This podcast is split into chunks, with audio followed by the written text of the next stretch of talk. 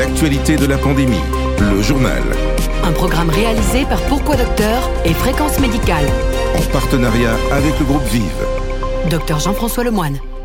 Bonjour à toutes et à tous, ravi de vous retrouver pour les actualités de la pandémie. On parle beaucoup de la situation critique de certains pays, en particulier le nôtre, mais comment cela se passe dans le reste du monde? Le professeur Combe, un de nos meilleurs infectiologues, va nous expliquer qu'il y a des endroits no Covid, car ils ont tous appliqué la même stratégie, ce qui n'a pas été le cas chez nous. Et puis une longue interview sur le sujet essentiel du moment, la réanimation.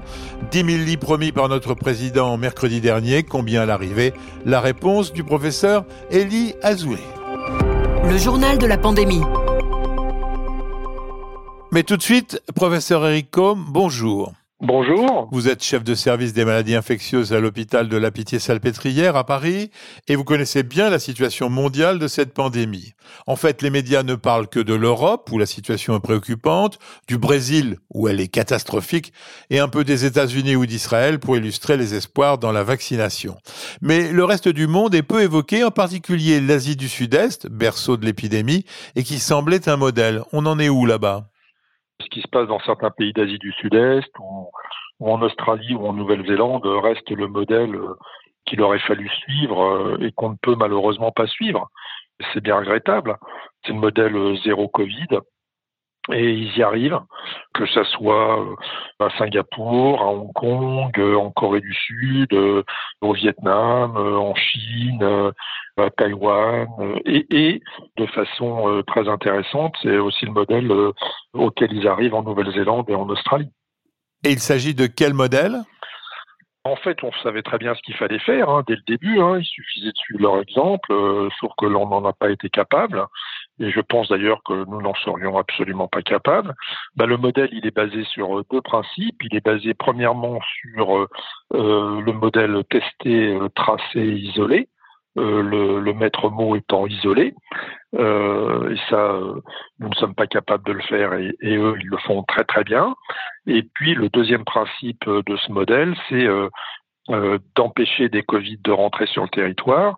Et pour ça, bah, c'est pas la fermeture des frontières, mais une quarantaine extrêmement stricte à l'entrée dans ces pays, euh, c'est-à-dire que vous êtes mis en quarantaine pendant 15 jours, euh, isolé dans un hôtel, euh, dépisté régulièrement et dépisté négatif au 15e jour avant de pouvoir sortir de l'hôtel dans lequel vous avez été mis en quarantaine. Et cette période de quarantaine, d'ailleurs, est de 15 jours, comme je viens de le dire, mais elle est même montée à 3 semaines dans certains pays, comme à Hong Kong, par exemple. À Hong Kong, la durée de la quarantaine est de 3 semaines. Donc, voilà, comme on peut pas de respecter euh, ça en France, ni le principe de la quarantaine stricte, euh, ni le principe de d'isolement euh, strict. En fait, je pense que les autorités de l'État ont, pris en compte cette variable et, et se sont dit qu'il n'y avait pas d'autre possibilité que de vivre avec le Covid. Après, je dois ajouter quand même une chose, c'est-à-dire que je pense qu'à l'échelle européenne, il aurait fallu agir de concert au niveau toute l'Europe. C'est-à-dire que la stratégie qui a été adoptée par les pays d'Asie euh, du Sud-Est ou d'Australie ou de Nouvelle-Zélande euh, n'est pas possible euh, au sein d'un continent. Tous les pays que j'ai cités, à part la Chine, sont des, sont des, à part la Chine et le Vietnam, sont des îles. Donc c'est beaucoup plus facile de.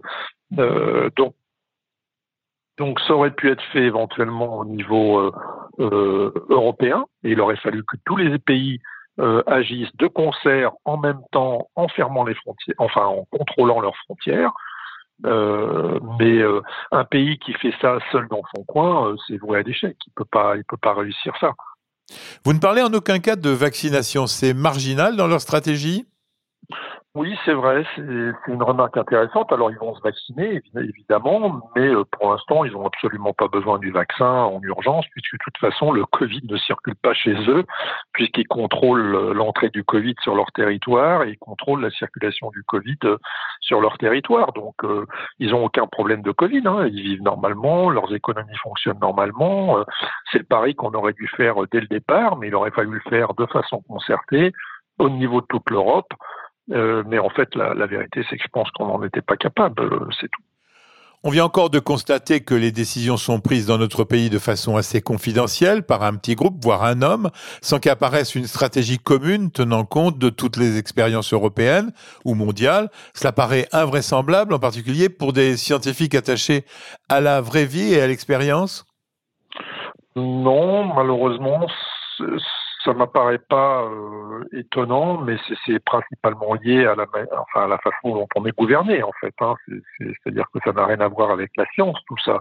Euh, c'est juste euh, à voir avec la manière dont on est gouverné. Euh, euh, voilà, c'est pour moi, je suis pas très surpris que, que ça se passe comme ça. Hein.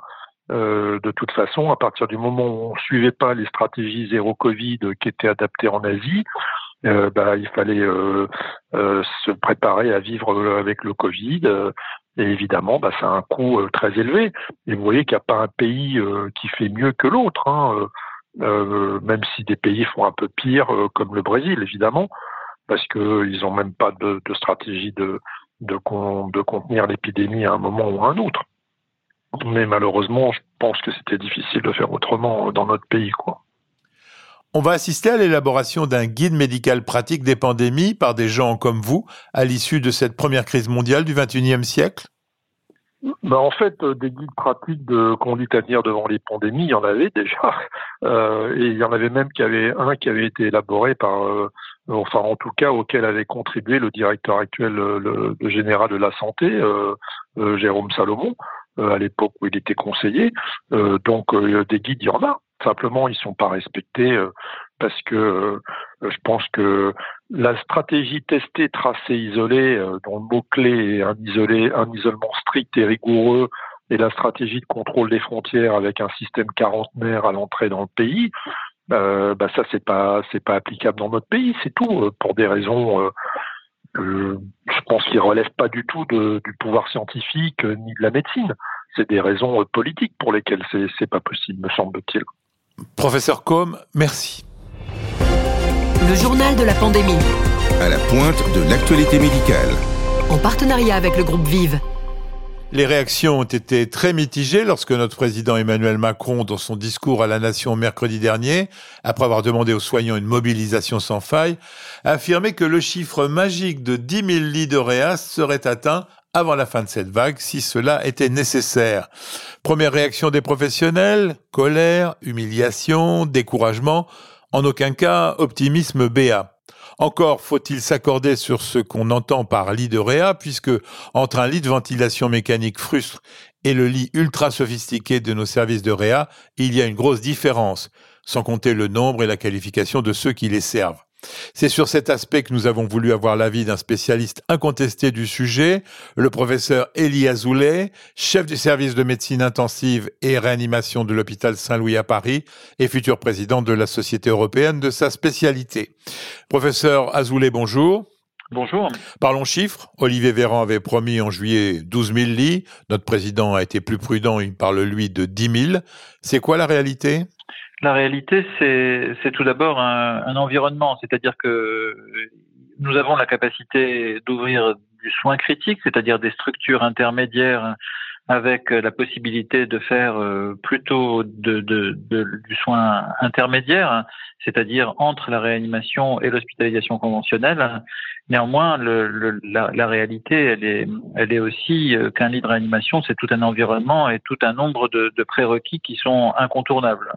Aujourd'hui, en tout cas, la, la, capacité des lits de réanimation et de soins critiques au sens large est augmentée, mais au prix d'une déprogrammation de l'activité chirurgicale qui permet de redéployer des personnels d'une part, mais aussi d'utiliser les locaux euh, des, des, environnements périopératoires d'autre part. Et c'est, ce, cette, ce sont ces lits-là qui sont en plus. Quel est le taux de déprogrammation actuellement? Selon les structures, c'est 50 à 80% C'est très difficile de déprogrammer ce qui n'est pas programmable, hein, la chirurgie d'urgence. Donc ça, il faut le garder. Et c'est très inacceptable de déprogrammer la chirurgie carcinologique. On le sait maintenant avec un peu de recul, on le redoutait, maintenant on le sait. Les, les malades qui ont été retardés pour leur chirurgie on a eu des conséquences euh, sur leur santé. Et je pense que ces conséquences-là se, mesurent dans un, dans un environnement qui dépasse celui de, des 12-13 mois qui nous séparent du début de l'épidémie, mais qui vont plutôt sur un horizon à 5 ans. Alors on dit qu'il faut des années pour former le personnel. Or on a vu poindre une info du ministère proposant, je cite, la création d'une formation express de trois jours pour les infirmiers et étudiants en médecine. Il faut essayer de ne pas glisser dans le sentiment premier que peut générer ce genre de, remarques et de réactions, c'est l'humiliation. Ce que peut faire une infirmière au lit du malade, qui est un truc exceptionnel, ça ne s'en prend ni en deux jours, ni en dix jours, ni en trois mois c'est vraiment quelque chose qui qualifie le métier d'infirmière de réa et qui fait que voilà, on va va pas dire qu'on est humilié par ce genre de commentaires. On est dans une situation où il faut qu'on s'entraide plus qu'on ne qu'on ne se repousse les uns les autres. Donc euh, voilà, je dirais que ça n'est pas réaliste. Ça n'est pas réaliste. La réanimation ne s'apprend ni en jours ni en 20 jours.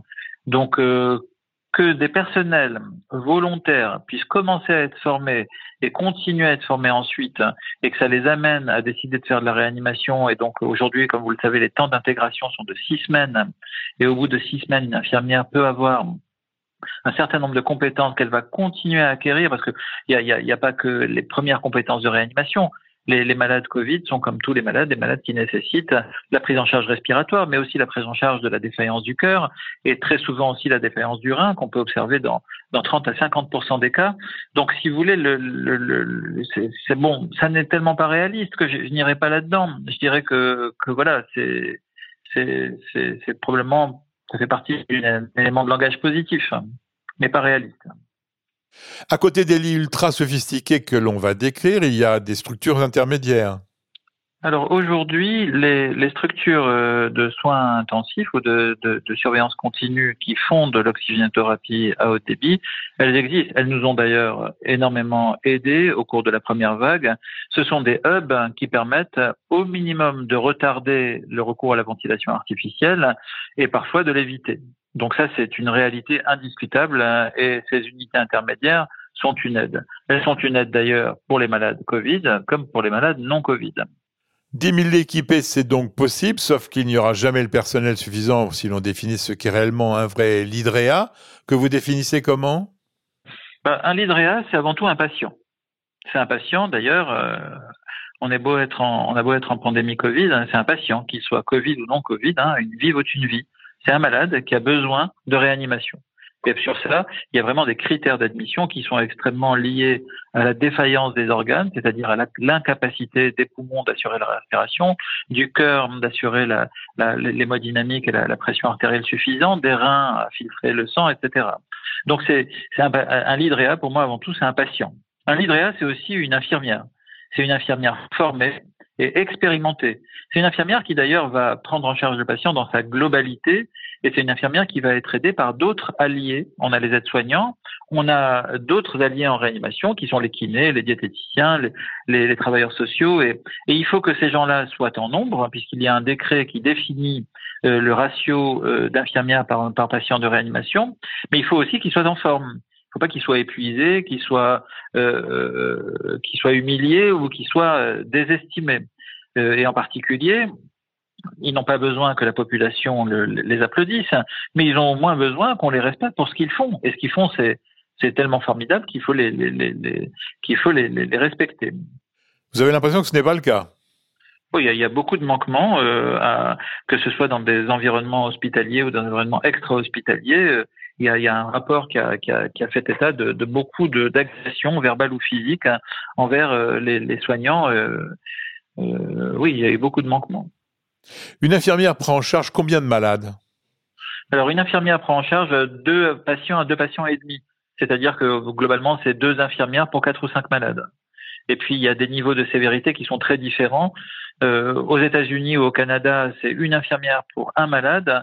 Et quand le malade est au plus grave de sa situation, ça peut être une infirmière, deux infirmières pour un malade, voire parfois trois infirmières pour un malade. Je discutais récemment avec un collègue français d'ailleurs, qui était à la Mayo Clinique et qui nous disait que quand des, patients avaient besoin d'ECMO, qui est une technique d'oxygénation extracorporelle, eh bien, il y avait trois infirmières pour gérer le patient.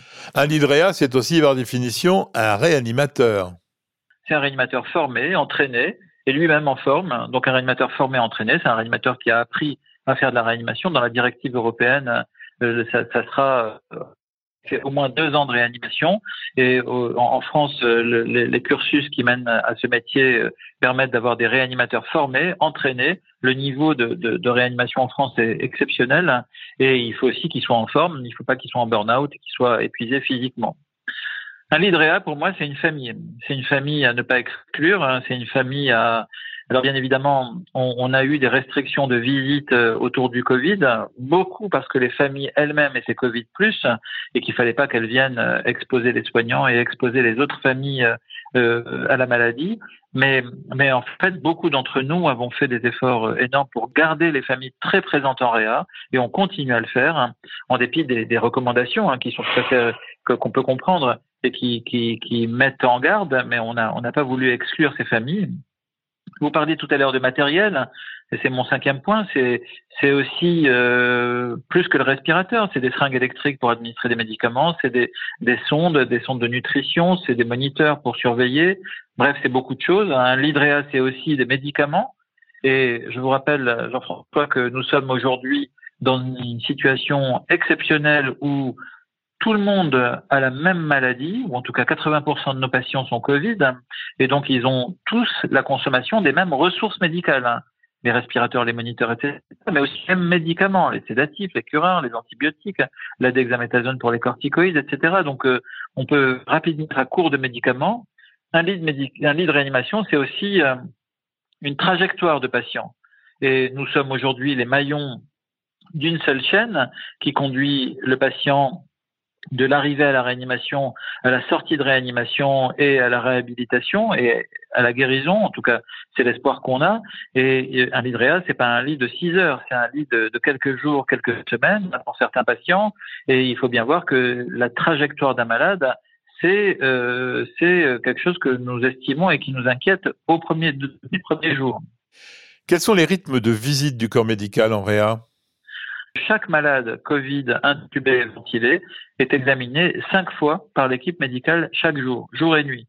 Ce qui veut dire quand même, eh bien, si vous avez 20 patients, ça fait 100 examens cliniques.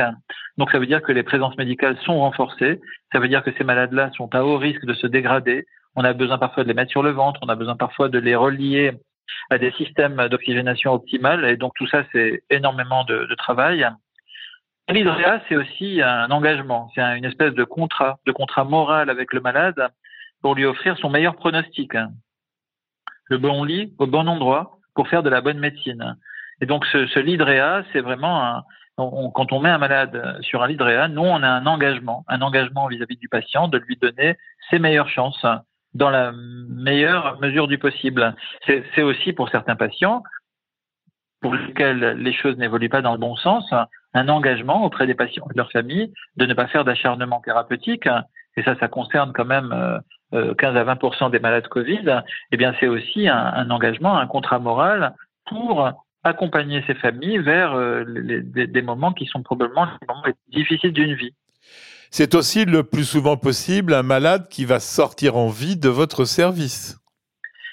Pour finir, le Lidrea, c'est aussi un malade qu'on va faire sortir avec une bonne qualité de vie.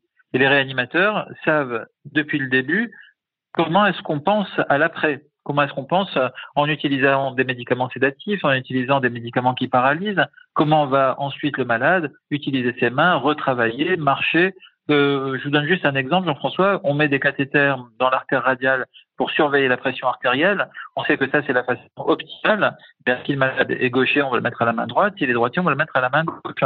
Parce que si jamais il y avait des séquelles qui peuvent arriver avec ces cathéters euh, et que ces séquelles faisaient que le malade allait avoir des fourmillements ou des, difficultés de sensation, eh bien autant qu'il les ait de la main avec laquelle il n'écrit pas.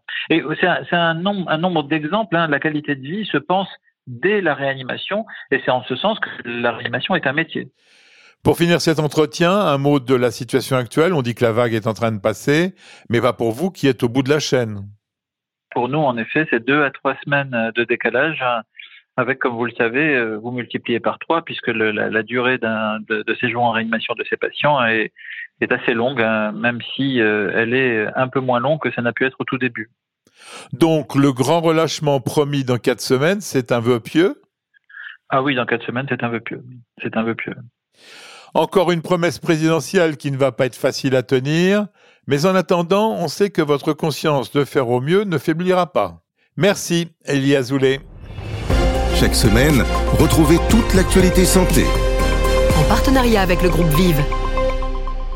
Ainsi se termine ce journal de la pandémie. Merci à tous ceux qui ont participé à ce podcast. Vous retrouverez le docteur Jean-Paul Mar demain pour commenter l'actualité médicale de la semaine.